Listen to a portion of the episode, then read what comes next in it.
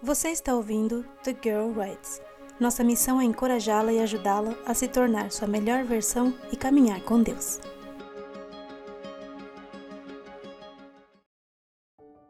A melhor forma de se amar é amando ao próximo. Por Priscila Cavalcante. Ame o seu próximo como a si mesmo.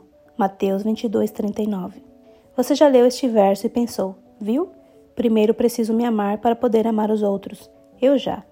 Mas um dia alguém disse algo que me fez entender esse verso de uma perspectiva diferente. Ela disse: Deus, prevendo que inevitavelmente a gente já ia se amar demais, nos revelou esse mandamento.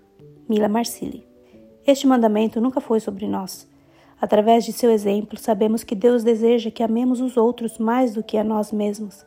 Mas como ele sabe que temos essa tendência, primeiro eu, ele resumiu qual deveria ser nossa atitude para com os outros, dizendo: assim como você amou a si mesmo. As armadilhas do amor próprio. A ideia de que precisamos cultivar o amor próprio é muito difundida e muito válida, claro. Somente questiono até que ponto conseguimos praticar o autocuidado sem cairmos nas armadilhas do egoísmo. Somos bombardeadas com lembretes para reservar um tempo para nós mesmos, a ponto de que nosso monólogo interior se torna: Eu mereço isso. Vou escolher minha comida preferida para jantar porque é minha vez de ser feliz. Vou me presentear com roupas novas, vou relaxar e cuidar de mim primeiro. Essa autogratificação constante, se formos honestas, só gera insatisfação. Faria sentido que, se suprirmos o nosso constante querer, ficaremos felizes e realizados, mas não foi assim que Deus nos criou. A Bíblia nos dá os passos de como podemos ser verdadeiramente realizados, felizes e bem-sucedidos. Diz assim: 1. O amor não busca os seus interesses. 1 Coríntios 13, 5. 2.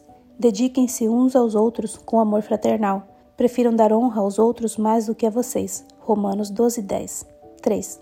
Cada um considere os outros superiores a si mesmo. Não atente cada um para o que é propriamente seu, mas cada qual também para o que é dos outros. Filipenses 2, 13 e 4. Amar é compartilhar e priorizar as necessidades do outro. Amar é servir. E uma coisa engraçada acontece quando colocamos isso em prática. Ao cuidar das necessidades dos outros, nosso coração se enche de verdadeira alegria e nossa vida de propósito. Que tal fazer a experiência? Comece abençoando as pessoas ao seu redor. Reserve um momento para visitar alguém, para ouvir atentamente.